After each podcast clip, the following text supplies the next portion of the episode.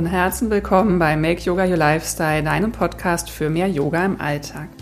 Ich bin Lea Lemang und ich möchte dich inspirieren, Yoga nicht nur als Hobby, sondern als Lebensweg zu wählen. Statt das Glück im Außen zu suchen, können wir es durch Yoga in unserem Inneren finden. Wie das geht, erfährst du in diesem Podcast. Heute erwartet dich eine Folge zu einem viel diskutierten Thema in der Yoga-Szene. Ist Alkohol für Yogis eigentlich erlaubt? Während einige strikt abstinent leben, schließt es sich für andere nicht aus, sich den ein oder anderen Drink zu genehmigen, auch wenn sie Yoga-Praktizierende sind. Ein gesunder Körper ist ganz essentiell im Yoga und eine gesunde Ernährung spielt eine wichtige Rolle. Wie gesund ist also der Konsum von Alkohol? Häufig wird ja davon gesprochen, dass zum Beispiel ein Glas Rotwein pro Tag sogar förderlich für die Gesundheit sei. Doch ist das wissenschaftlich belegt und was sagt die Yoga-Tradition dazu? In dieser Folge erzähle ich außerdem, warum ich persönlich heute den Yoga Glow einem Hangover vorziehe und Rausch lieber durch Pranayama als durch Wodka erlebe. Außerdem berichte ich von den 5 Ms im Tantra-Yoga und wie diese oft falsch interpretiert werden und beschäftige mich mit der Frage, warum Menschen Alkohol trinken oder eben auch nicht. Freue dich also auf die Beantwortung der alles entscheidenden Frage, passt Alkohol auf den Speiseplan auf dem Weg zur Erleuchtung? Viel Spaß mit der Folge Long Drink oder Lotussitz. Hallo und herzlich willkommen zu dieser ersten Podcast-Folge nach der Winterpause und auch der ersten Folge im neuen Jahr. Ich wünsche dir ein frohes, gesundes und entspanntes neues Jahr und hoffe natürlich, du hattest eine gute Zeit und schöne Feiertage. Ich selber hatte es richtig gut jetzt in der Pause. Ich war ja eine Woche in der Schweiz, ist jetzt auch zu Corona-Zeiten zum Glück alles gut gegangen. Und danach war ich in Berlin bei meiner Familie und beides war so richtig gelungen. Also die Woche in der Schweiz, da es war wirklich traumhaft im Engadin bei meiner liebsten Freundin und deren Sohn ich hüten durfte. Ich war da ganz viel draußen. Das Wetter war ein Traum. Die Sonne hat gelacht. Und dann auch in Berlin war es noch richtig schön mit meiner Familie. Wir hatten es total entspannt und herzlich und fröhlich. Das war echt rundum gelungen. Danach habe ich es dann noch ein bisschen faul angehen lassen und einfach Beine hochgelegt, die schönen Erlebnisse verarbeitet und bin jetzt wieder ganz gut im neuen Jahr gelandet. Und dass ich da so gut gelandet bin, habe ich auch meinen tollen Yoga-Teilnehmerinnen zu verdanken. Das war nämlich richtig schön. Auch da hatte ich eine kleine Pause. Das, mein Online-Studio war kurz geschlossen. Und dann hatte ich ein ganz klein bisschen Sorge, ha, ob dann alle wiederkommen werden nach der Pause. Und dann war die erste Klasse im neuen Jahr, Yin Yoga for New Beginnings, war dann richtig, richtig gut besucht. Und das hat mir wie immer ganz viel Spaß gemacht mit euch. Ja, also ich bin jetzt wieder ganz im Yoga-Business angekommen sozusagen und habe viel Inspiration gesammelt und freue mich jetzt auf diese Folge zum Thema Yoga und Alkohol. Und warum geht es dann um dieses Thema? Ich fand das jetzt irgendwie ganz passend im Januar. Wer weiß, was du so für Vorsätze dir gefasst hast. Vielleicht gesünder leben, weniger trinken. Ich habe ja alkoholfrei das Weihnachten und Silvester verbracht, jetzt schon zum vierten oder fünften Mal. Da muss ich mal in meinem Kalender gucken. Aber der ein oder andere hat ja vielleicht auch ein bisschen was getrunken, vielleicht auch mal zu viel. Und da dachte ich, ist das doch ein passender Zeitpunkt, sich diesem Thema mal zu widmen, über das ich eh häufig mit Menschen spreche. Weil bei uns ist es ja doch irgendwie normaler, Alkohol zu trinken als nicht. Zumindest werde ich immer wieder gefragt, warum ich dann kein Alkohol trinken würde und rede dadurch natürlich auch oft über dieses Thema. Und dann gerade in der Yoga-Szene ist es ja auch immer mal wieder Thema, weil es auch da eben ganz unterschiedlich gehandhabt wird. Ich habe früher tatsächlich ja sehr viel getrunken. Ich hatte ein ordentliches Partyleben, habe es richtig gerne krachen lassen, habe mich gerne in Bars und Kneipen aufgehalten Und das hat sich dann aber sehr verändert. Zum einen durch meine Indienreisen, aber natürlich auch durch Yoga. Das gehört ja irgendwie auch zusammen. Meine ersten Male in Indien, weiß ich noch, da war ich immer ganz befremdet davon, dass man dort nicht an jeder Ecke Alkohol trinken kann. Und das hat mich auch manchmal ein bisschen genervt. Also das war wirklich manchmal kompliziert. Das ist dann auch in jedem Staat wieder ein bisschen anders. Aber es gibt Staaten, da wird gar kein Alkohol ausgeschenkt und man darf auch nicht rauchen. Dann gibt es Staaten, da darf man das eine oder andere oder dann eben bestimmte Orte, wo man das darf. Ich weiß noch, damals habe ich ja auch noch geraucht und dann wollte ich so gerne mit der Freundin, mit der ich damals gereist bin, mal einfach ein leckeres, kaltes Bier trinken und dazu eine Zigarette rauchen. Das war nicht möglich. Wir hatten dann irgendwann mit viel Mühe und Rumfragen eine Terrasse gefunden, auf der wir ein Bier trinken durften. Und dann durfte man da aber nicht rauchen. und dann hätte es irgendwo so eine kleine Kammer gegeben, wie auf dem Flughafen, wo man dann hätte rauchen dürfen. Dann hätte man aber das Bier dann nicht mit reinnehmen können. Aber bei uns ist es ja ganz anders. Und bei uns kann man ja irgendwie gefühlt überall trinken und rauchen. Aber ja, wie kam es jetzt dazu, dass ich aufgehört habe? Ähm, es hat sich so ein bisschen rausgeschlichen, würde ich sagen.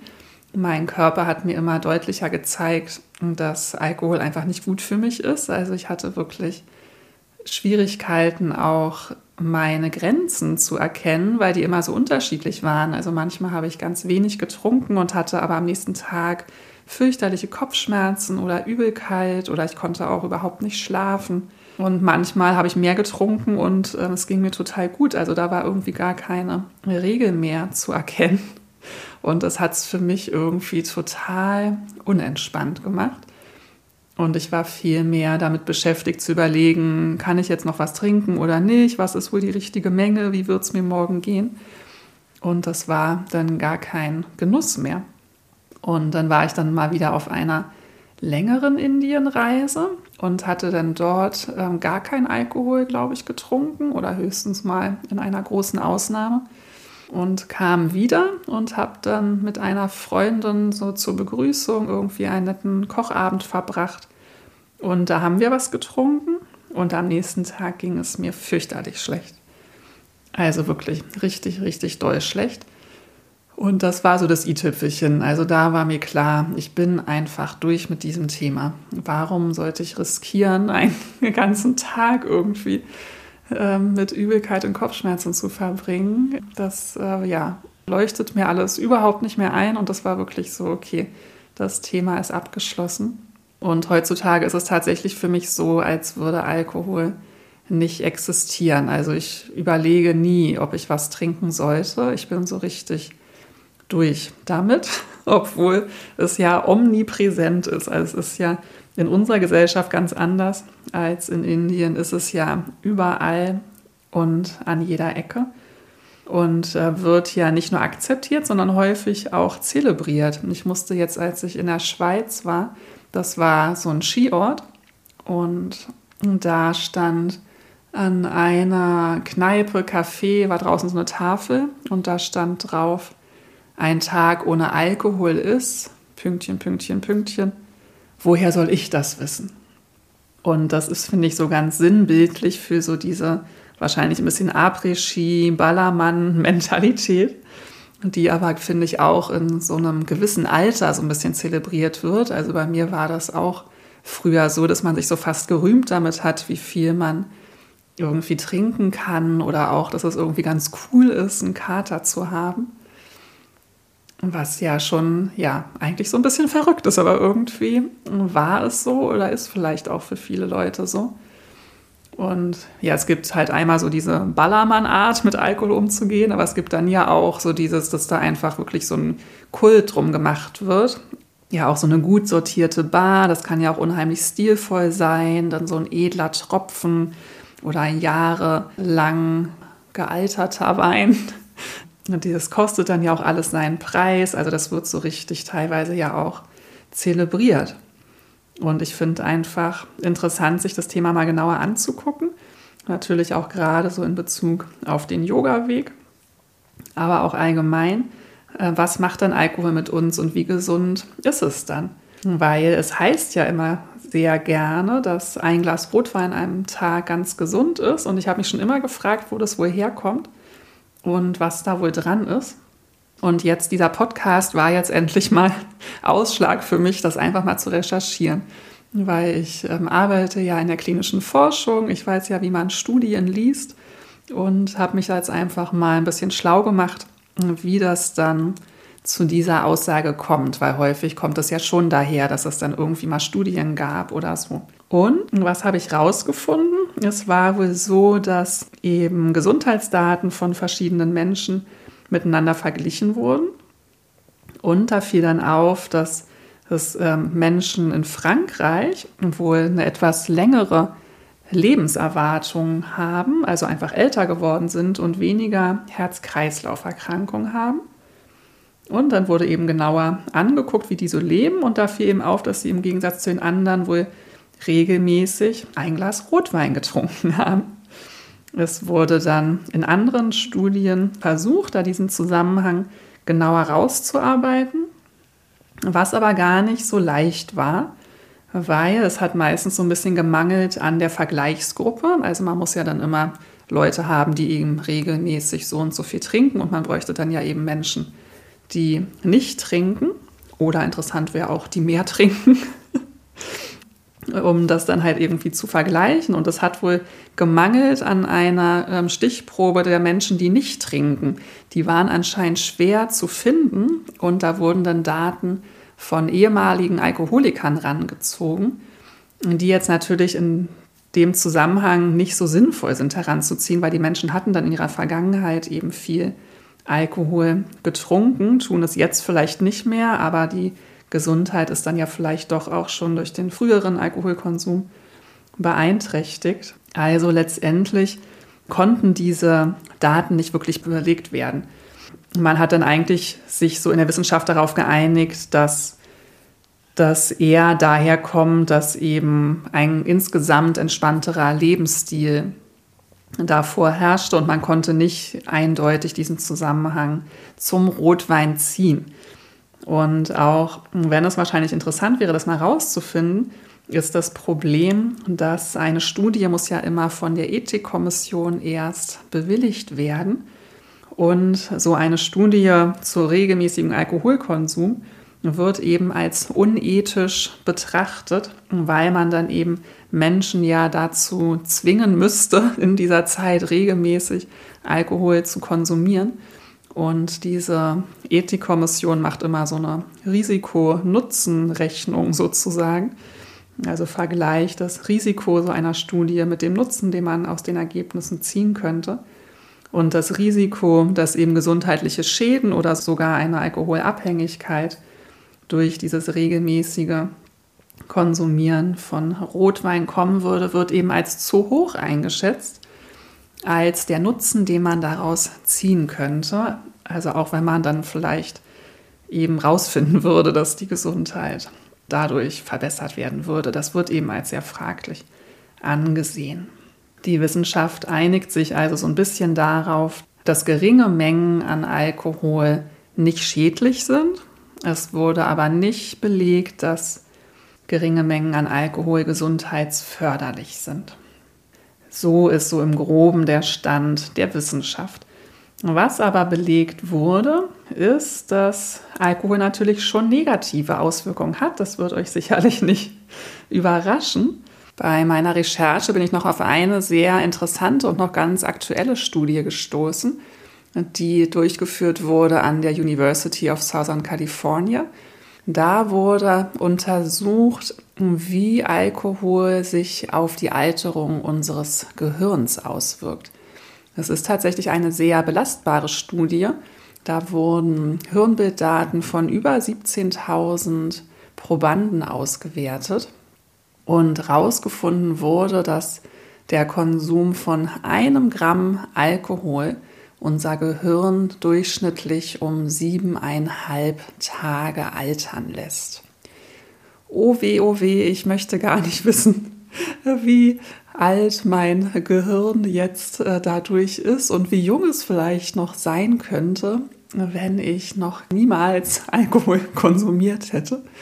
Ja, diese Ergebnisse fand ich schon recht erschreckend und geben eine Idee davon, dass dann vielleicht doch die Nachteile von Alkoholkonsum den Vorteilen überwiegen.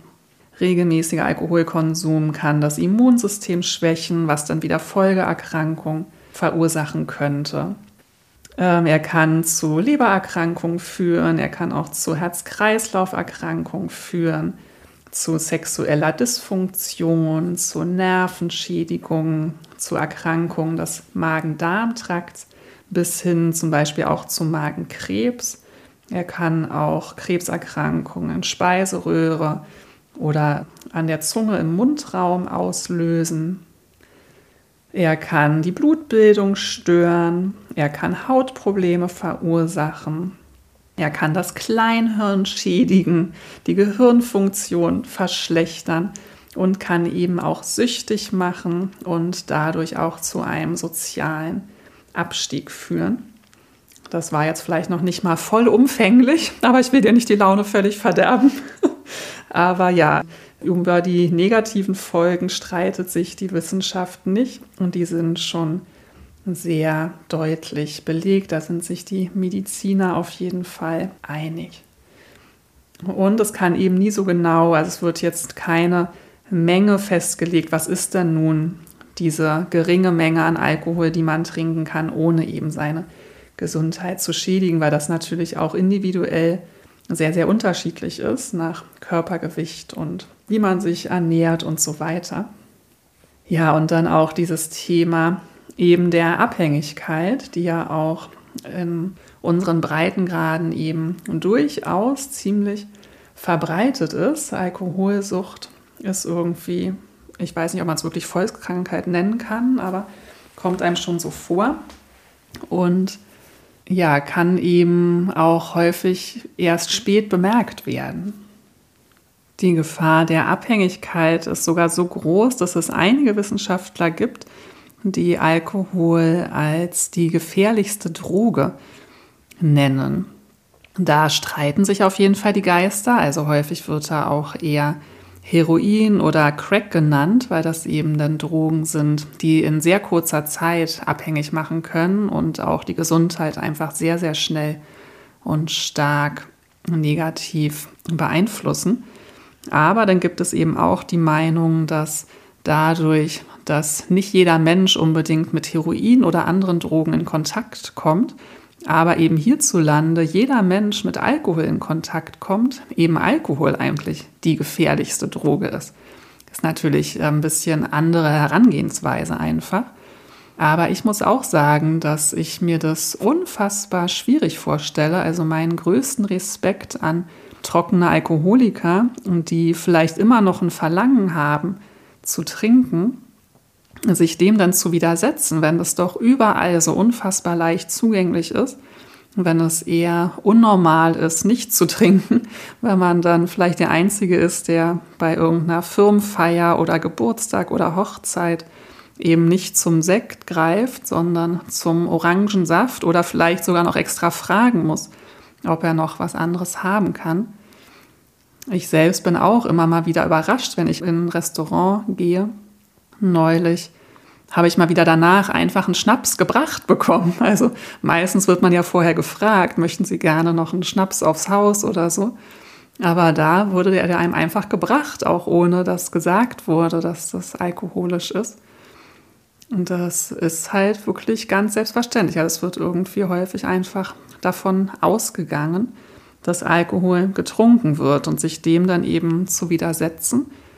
Dazu kann dann natürlich schon sehr viel Disziplin auch gehören. Ich muss aber auch sagen, ich mal wieder mit meinen Indien-Geschichten, ich merke bei dem Podcast, wie sehr Indien mich geprägt hat. Äh, man könnte sich jetzt ja denken, wenn da so anders mit Alkohol umgegangen wird, man eben da nicht in jedem Staat Alkohol bekommt, Gibt es dann da weniger Probleme mit Alkoholismus? Ich kenne jetzt hier keine Zahlen, aber das glaube ich nicht, weil es auch zumindest wird ja bei uns auch über Alkoholismus aufgeklärt. Also ich selber erinnere mich noch dann an der Oberschule kam auf jeden Fall irgendwann mal jemand vorbei, der mit uns über Drogen und Alkohol geredet hat, der uns auch erklärt hat, ab wann man als Alkoholiker gilt. Da haben wir so einen Test gemacht, ähm, Fragen beantwortet, wo dann einige von uns schon ganz schön erschrocken waren, weil da eben viele nach der Definition damals schon gar nicht so weit entfernt waren vom Alkoholismus, weil das so ein Alter war, wo man so oder wo wir auf jeden Fall angefangen hatten, feiern zu gehen und so weiter. Da wird hier ja schon, ich weiß nicht, ob das überall so ist, aber ich habe es so erlebt, dass hier irgendwie aufgeklärt wird und man sich dieser Gefahr irgendwie trotzdem auch bewusst ist. Und ich habe da ein Erlebnis auch mit einem guten Freund, den hatte ich kennengelernt, als ich eben selber auf meinen ersten Indienreisen habe ich ja selber noch gefeiert und da hatten wir eben auch ein paar Mal zusammen gefeiert und ich habe dann aber mich ja sehr verändert in der Zeit. Und bei ihm ist das halt dann nicht irgendwann weniger geworden. Und dann habe ich ihn irgendwann mal darauf angesprochen, dass ich den Eindruck habe, dass er ganz schön viel trinkt und mir da so ein bisschen Sorgen mache, ob das dann eigentlich immer so ist oder irgendwie ähm, ich halt nur diese Seite von ihm besonders viel mitkriege. Und das hat dann richtig Wellen geschlagen. Also er war dann recht bestürzt. Und am nächsten Tag sprach mich dann sein bester Freund an, hat sich total bei mir bedankt und dass ich das angesprochen habe, weil er ist nämlich Moslem, der Freund, und hat einfach aus religiösen Gründen, trinkt er eben auch nicht und hat sich um diesen anderen Freund, den ich angesprochen hatte, auch schon lange ganz viele Sorgen gemacht, weil er auch eben den Eindruck hatte, dass er viel zu viel trinkt. Und meinte, dass es aber dort nicht so ähm, angesagt ist, seinen Kumpels auf sowas anzusprechen.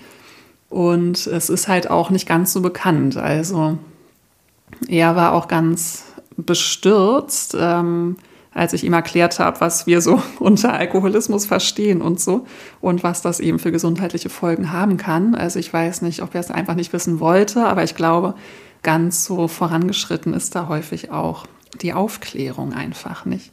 Also ich weiß nicht, ähm, ob es die Lösung wäre, dass irgendwie Alkohol verboten wäre oder ob das das irgendwie limitierter wäre, Schanklizenzen seltener wären. Wahrscheinlich, ähm, ja, kann ich diese, dieses gesellschaftliche Problem hier nicht lösen und möchte ich auch nicht, aber eher jeden Einzelnen da in die Verantwortung nehmen und gar nicht so sehr die Politik. Und ich finde, es macht auf jeden Fall Sinn, mal für sich zu gucken, warum trinke ich dann einfach und sich nicht immer nur über die zu wundern, die nicht trinken. Aber genau, jetzt habe ich so viele negative ähm, mögliche gesundheitliche Folgen von Alkohol aufgeführt. Irgendwas muss ja dran sein, sonst würden wir das ja nicht machen. Also warum trinken wir denn? Wenn wir hier wieder äh, mit Yoga-Philosophie kommen. Das heißt ja, alles, was wir tun, tun wir, weil wir glücklich sein wollen. Bhagavad Dharma und das Dharma von uns Menschen, wir streben nach Glück und zwar im besten Falle nach ewigem Glück. Wir wollen nicht nur kurz äh, Bedürfnisbefriedigung, sondern wir suchen nach dem ewigen Glück. Und das Gute, als Menschen haben wir sogar die Chance, es zu finden. Und kann Alkohol da uns weiterhelfen auf dem Weg zum ewigen Glück. Also ein Grund, warum wir Alkohol trinken, da wird auf jeden Fall genannt aus Genuss. Und ich glaube, das hätte ich früher auch gesagt. Ich hätte bestimmt gesagt, ja, ist lecker, macht Spaß. ähm, heutzutage dieses ist lecker würde ich jetzt inzwischen schon wieder kritisch hinterfragen, weil ich finde, es gibt halt auch so unfassbar viele leckere, unalkoholische Getränke. Und ich habe manchmal das Gefühl, wir haben uns das eher so ein bisschen angewöhnt, dass wir Alkohol lecker finden. Ob wir das jetzt wirklich wegen dem Geschmack, aber gut, vielleicht machen es ja manche auch wirklich wegen des Geschmacks.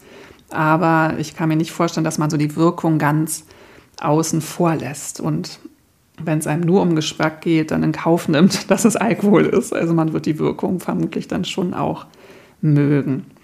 Und deswegen ja auch ein Glück ist eben das Streben nach Vergnügen, nach aufregenden Erlebnissen. Oder wie ich es auch empfunden habe, so ein bisschen ausbrechen aus dem Alltag. Also damals so eine richtig schöne Partynacht war für mich wie so ein Mini-Urlaub vom Gehirn. Also kein Urlaub für meinen Körper, weil der war am nächsten Tag echt super fertig. Aber halt so eine Pause von Gedanken und ein, ja, dieses Ausbrechen, ne? mal auf alles scheißen, Entschuldigung. Gerade halt ja, wenn man irgendwie vielleicht einen stressigen Alltag sonst hat oder so, dass man es halt einfach mal so richtig krachen lässt. Ja, Spaß haben. Und das kann aber eben auch Bewältigungsstrategie sein. Man ähm, will vielleicht mit seinen Ängsten umgehen oder man will mit seinen schlechten Gefühlen und Stress umgehen. Und das kann eben kurzfristig, haben wir dann auch das Gefühl, dass es uns besser geht, weil es kann ja kurzfristig die Stimmungslage verbessern. Eben so eine Partynacht, wo man dann richtig gut drauf ist. Oder eben, das war bei mir auf jeden Fall auch so, ich war immer sehr schüchtern und dann mit einem Glas Alkohol und da fällt eben die Schüchternheit, Hemmung schwinden. Man kann eben ganz viel ungehemmter irgendwie unter Menschen sein. Und ja, so benutzen eben viele Menschen Alkohol, um so mit ihren Sorgen, Ängsten, Gefühlen umzugehen. Und das jetzt wieder aus dem Yoga betrachtet, ist natürlich nicht so der Weg, den wir da wollen, weil wir wollen ja vom Außen unabhängig glücklich sein. Und bei Alkohol ist es dann ja eben, dieses Glück ist dann ja abhängig. Und wir wollen, wie eben gesagt, ja langfristig, am besten ewig, unendlich glücklich sein. Und auch das kann uns mit Substanzen, die wir einnehmen, nicht gelingen. Und eben auch nicht mit Alkohol.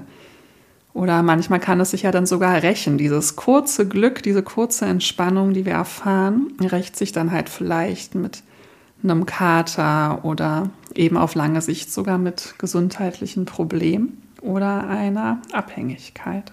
Ja, und dann wird eben auch als Grund genannt ähm, soziale Einflüsse, dass es eben so normal in unserer Gesellschaft ist, dass man sich dem gar nicht so entziehen kann oder mag, dass man vielleicht auch wie so einen Gruppendruck empfindet oder dann auch nicht so der Außenseiter sein möchte, der dann nicht trinkt und das eben einfach für viele dazugehört. Ich glaube auch gerade so unter Männern, dann ist dann mal, ja, komm hier mal ein Bierchen, ne? Dann klopft man sich auf die Schulter und feiert sich irgendwie ab. Ja, das scheint irgendwie teilweise einfach dann auch gesellschaftlich anerkannter zu sein, Alkohol zu trinken und sonst ist man vielleicht irgendwie eine Lusche oder eine Memme oder so. Auch das kann ein Grund zum Trinken sein. Ich habe von vielen gehört, wird es ja echt ähm, auch, als ich dann aufgehört hatte zu trinken, habe ich erst festgestellt, dass es darüber auch voll viele Bücher gibt und sich da viele Menschen, die aufgehört haben zu trinken, viel drüber austauschen. Und da berichten viele Menschen, dass sie auch sehr negative, negatives Feedback bekommen haben, als sie aufgehört haben zu rauchen und sich da immer wieder so sehr, sehr rechtfertigen müssen. Und da habe ich eigentlich andere Erfahrungen gemacht. Ich habe zwar schon auch die Erfahrung gemacht, dass ich immer wieder gefragt werde, warum ich dann eben nicht trinke, aber ich habe da nie so eine Ablehnung erfahren. Also eigentlich waren da alle dem sehr offen gegenüber und ganz im Gegenteil. Ich habe sogar dann manchmal von Freundinnen gesagt bekommen, ach, das ist immer schön, wenn ich mich mit dir treffe, dann habe ich am nächsten Tag keinen Kater, dann weiß ich, ich trinke nicht oder wenig. Und so, dass ich das Gefühl hatte, dass ich eigentlich da auch manchmal positiver Einfluss sein konnte. Und das fand ich irgendwie ganz schön, dass dann etwas, was wir in uns selbst verändern, eben ja auch so positive Kreise zieht. Und ich denke mir, früher habe ich wahrscheinlich eher Menschen dazu angestiftet, eben zu trinken, was natürlich ähm, ja auch gar nicht so yogisch ist, wenn ich mir das jetzt mal so überlege. Und da ähm, ja, habe ich mich sehr gefreut, dass ich dann auch so ein bisschen positiver Einfluss war. Vielleicht kann ich da karmisch noch ein bisschen was ausgleichen in diesem Leben. Und bei mir hat sich dann aber auch ganz angenehm ergeben, dass auch äh, um mich rum die Menschen. Es war dann ja auch so ein Alter, wo man vielleicht auch nicht mehr so von einer Party auf die nächste zieht. Manche haben dann auch einfach Kinder bekommen oder man ist halt mehr in seinem Job eingespannt, dass auch andere Leute von alleine weniger getrunken haben, aber nicht gar nicht mehr. Ja, und es gibt dann auch ein Buch, das habe ich gar nicht selber gelesen, aber ich finde einfach den Titel unfassbar gut. Das heißt, nüchtern betrachtet war es betrunken nicht so berauschend. nüchtern betrachtet war es betrunken nicht so berauschend. Das kann ich schon auch durchaus nachvollziehen, diesen Satz, und auch unterschreiben, auch wenn ich diese ganzen Partynächte nicht missen möchte. Also ich glaube, ich hätte mir echt so ein paar sparen können. Vielleicht hätte ich früher schon den Absprung finden können. Aber irgendwie war es halt ein Teil meines Weges und meine Art damals eben mit meinen Ängsten und Sorgen umzugehen oder auch einfach eine andere Seite von mir zu leben, die ich nüchtern nicht imstande war zu leben. Aber ich muss schon auch sagen, also ich will diese Zeit um nichts auf der Welt zurück, weil ich es schon auch absurd finde ein bisschen. Ne? Also eben alles hat seine Zeit. Heute kann ich sagen, heute so nüchtern, wenn ich da auf die vielen Partynächte zurückgucke, war es betrunken, nicht so berauschend. Und man kann ja auch auf ganz anderen Weg einen Rausch erleben. Das ist es ja eben auf diesem Yoga-Weg, finden wir ja das Glück in uns. Und das klingt dann immer so nach so einem Kalenderspruch oder so. Aber wenn du das hörst, dann machst du ja vielleicht selbst auch schon Yoga und hast dann das auch schon erfahren. Also es ist ja einfach so, dass wir uns nach so einer Yogastunde häufig einfach dieses glückselige Gefühl in uns haben. Und ich habe da schon häufig halt auch nicht nur dieses stille, glückselige Gefühl, sondern teilweise auch wirklich so eine Bam, also ja, wirklich so Rauschzustände erlebt durch intensives Meditieren oder auch durch Pranayama-Praxis. Und mein Lehrer Pranaji meinte auch immer, wir sollen vorsichtig sein, dass wir nicht abhängig werden von Pranayama und meinte, dass es eben auch Leute gibt, die danach süchtig sind. Eine andere Lehrerin von mir meinte dann aber, hä, was ist denn daran schlimm? Und wenn du süchtig nach Atmen, ist doch kein Problem. Das ist ja eben, das ist ja eine andere Abhängigkeit als nach irgendeinem äh, Genussmittel, was vielleicht auch eben negative Auswirkungen hat. Und sie meinte, naja, atmen ist doch nicht so schlimm. ähm, das fand ich dann irgendwie auch nochmal gut zu hören. Ich bin aber auch nicht süchtig nach Pranayama geworden. Ich praktiziere es sehr gerne, aber nicht immer so intensiv, wie ich es da gemacht habe. Aber da waren wirklich so Zustände von wirklich so einem unfassbaren Glück, was dann einfach so aus einem herauskommt. Und das Schöne ist, dass es dann eben auch die Erinnerung daran, also wenn ich jetzt daran denke, dann kann ich das noch total fühlen. Man ist dann ja unfassbar klar und kriegt das einfach total mit während meiner Erinnerung an diese Partynächte, wo ich sicherlich auch glücklich war und ganz viel Spaß hatte. Ich will es jetzt gar nicht schlecht drehen, aber die Erinnerungen sind natürlich recht verwaschen oder einfach unklar ne? und alles eher so dumpf. Und ja, das ist auf jeden Fall ein großer Unterschied bei diesen Rauschzuständen, die man halt so durch ähm, spirituelle Dinge erfahren kann und so einem Rausch durch Alkohol. Mein Grundverständnis von Yoga sagt mir eigentlich schon, dass zumindest dieses Glück durch Alkohol in sein Leben zu holen nicht unbedingt mein Yoga-Weg unterstützt, weil ich da eben das Glück ja im Innen finden will. Und Yoga gibt uns ja eben auch ganz viele Techniken, an die Hand, um uns zu entspannen, um mit unseren Sorgen und Ängsten umzugehen. Und auch da geht es uns ja eigentlich immer darum, die eben nicht wegzudrücken, was ja irgendwie dann der Alkohol eher macht. Der lullt uns so ein bisschen ein, täuscht uns ein gutes Gefühl vor. Das ist aber ja gar nicht wirklich da und wir drücken dann eben diese negativen Gefühle für den Moment weg. Und wir wollen ja eigentlich alle Gefühle da sein lassen, den Raum geben und weil wir ja wissen, dass sie sich eh immer wieder verändern. Ich wollte es jetzt aber doch noch ein bisschen genauer wissen und ähm, habe mich damit beschäftigt, was denn so vielleicht auch in den traditionellen Texten über Yoga zu finden ist, was die Yoga-Tradition dazu sagt, ob es da irgendwas zu gibt. Und ja, gibt es. Ich würde dazu gerne kurz auf die drei Gunas eingehen. Was sind Gunas? Gunas sind Eigenschaften, aus denen alles besteht und die in allem und allen vorhanden sind. Also Gunas sind in uns vorhanden, aber auch überall um uns rum. Die drei Gunas sind Sattva, Raja und Tamas.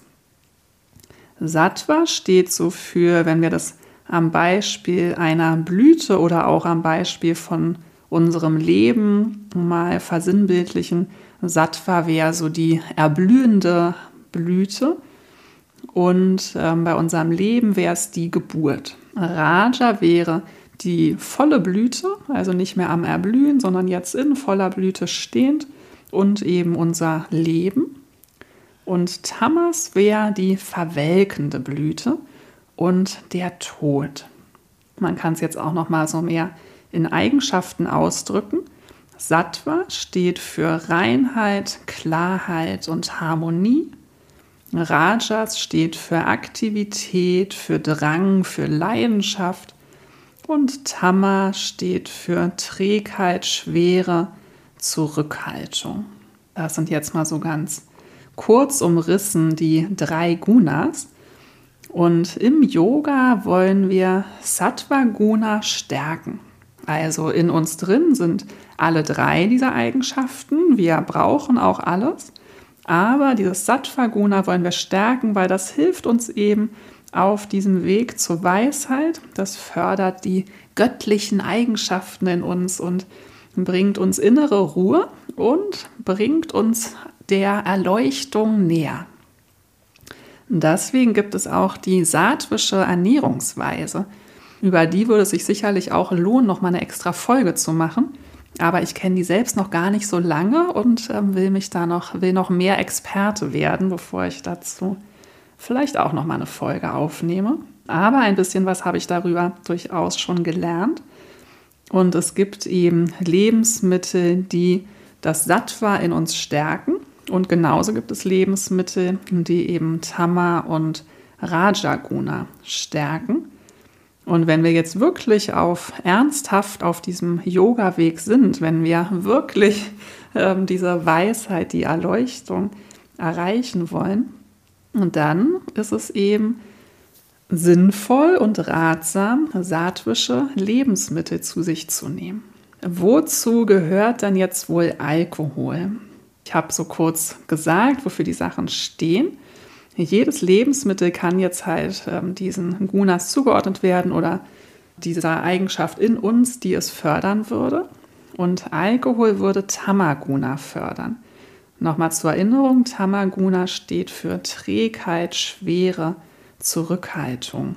An Form dieser Blüte ist es die verwelkende Blüte und eben auch der Tod. Also es ist das Gegenteil von dem, was wir am Yoga erreichen wollen, kann man gar nicht anders sagen. Also das ist eigentlich das Guna, das wir auf keinen Fall noch füttern wollen, im wahrsten Sinne des Wortes, weil von Tama müssten wir erstmal wieder zu Raja kommen. Raja, nochmal zur Erinnerung, diese Aktivität, die wir brauchen, halt erstmal Aktivität und nur wenn wir dann Aktivität haben, können wir die, wenn wir sie in die richtige Richtung lenken, eben Richtung Sattva lenken und eben das Sattva in uns fördern.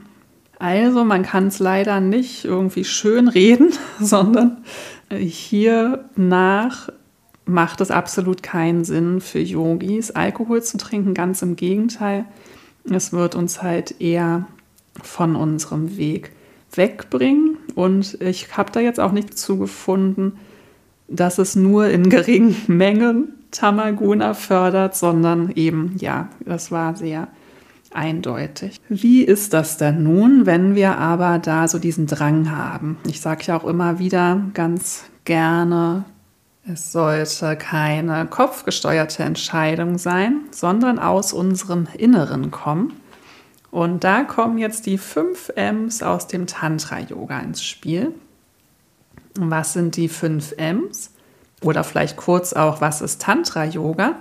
Das ist die ganz traditionelle Lehre des Yoga, wie es auch in den Veden zu finden ist. Und das wird häufig etwas falsch verstanden. Also man müsste eigentlich, wenn du jetzt an so Sex-Workshops denkst, das äh, müsste Neo-Tantra genannt werden. Also die benutzen dieses Wort, das Tantra, aber bringen da andere Dinge rein. Also man könnte da vielleicht eher ans Kamasutra denken, aber das Kamasutra hat nichts mit Tantra-Yoga zu tun. Es wird einfach ein bisschen falsch interpretiert und vielleicht kriegst du auch gleich eine Idee, woran das liegt. Was sind dann nämlich die fünf M's? Das sind fünf Begriffe, die eben auf Sanskrit alle mit dem Wort M beginnen. Heute soll es gehen um den Begriff Madhya, Wein, was aber hier symbolisch steht allgemein für Alkohol. Die anderen Begriffe, einfach damit du es auch mal gehört hast, stehen dann eben für Fleisch, Fisch, Drogen und Sexualität. Auch hier kommt Sexualität vor. Ja, so vermischt sich das dann alles in diesem Neo-Tantra, aber es ist eben von der Tradition her, hat Tantra eben nichts mit diesen Dingen zu tun, sondern ist die ganz traditionelle Lehre. Also, Madhya Wein als erstes der fünf M's und auch als einzigstes, worüber ich heute kurz sprechen möchte. Was sagt uns da die Lehre? Es sagt, dass wir als Yogi ja keine Anhaftung haben sollten. Wir wollen unabhängig werden vom Außen.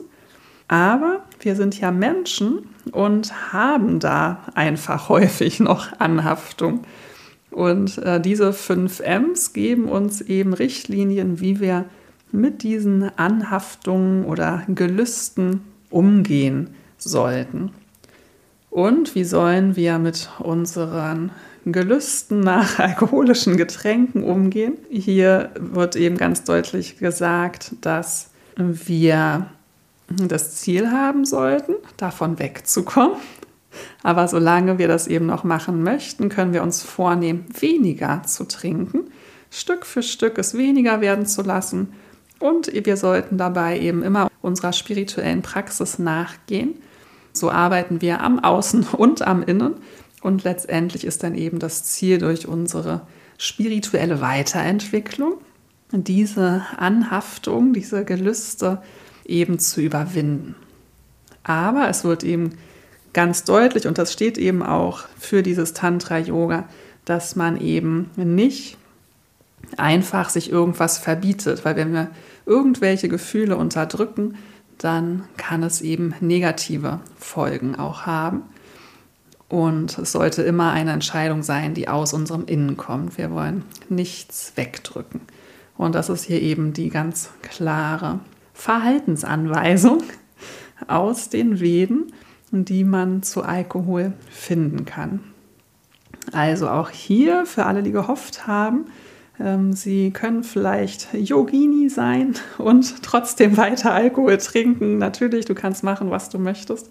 Aber wenn man eben wirklich sich ernsthaft auf diesem Weg begeben mag, wenn man wirklich in diesem Leben die Erleuchtung erreichen möchte oder auch im nächsten, man sollte, wenn man Zeit zur Erleuchtung sparen will, macht es offenbar Sinn, dass man Alkohol streicht aus seinem Speiseplan.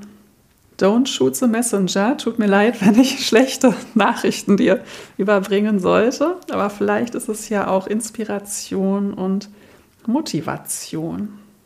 Also ich selber muss sagen, ich bin sehr, sehr glücklich in meinem alkoholfreien Leben.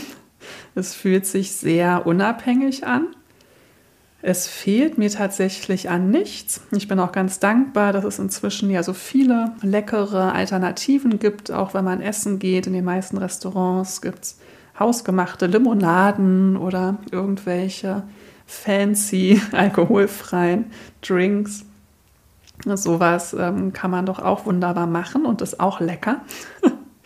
und das hat sich tatsächlich bei mir jetzt einfach dann immer mehr so ergeben, dass ich halt andere Sachen gemacht habe. Also ich hatte dann echt irgendwann das Gefühl, okay, wenn ich jetzt gehe ich halt auf so Yoga-Events statt auf Partys, sowas wie Yoga Goes Reeperbahn, wo man ähm, auf der Reeperbahn die Bikram-Yoga-Reihe macht. Das ist jetzt leider die letzten ein oder sogar schon zwei Jahre hat es nicht stattgefunden.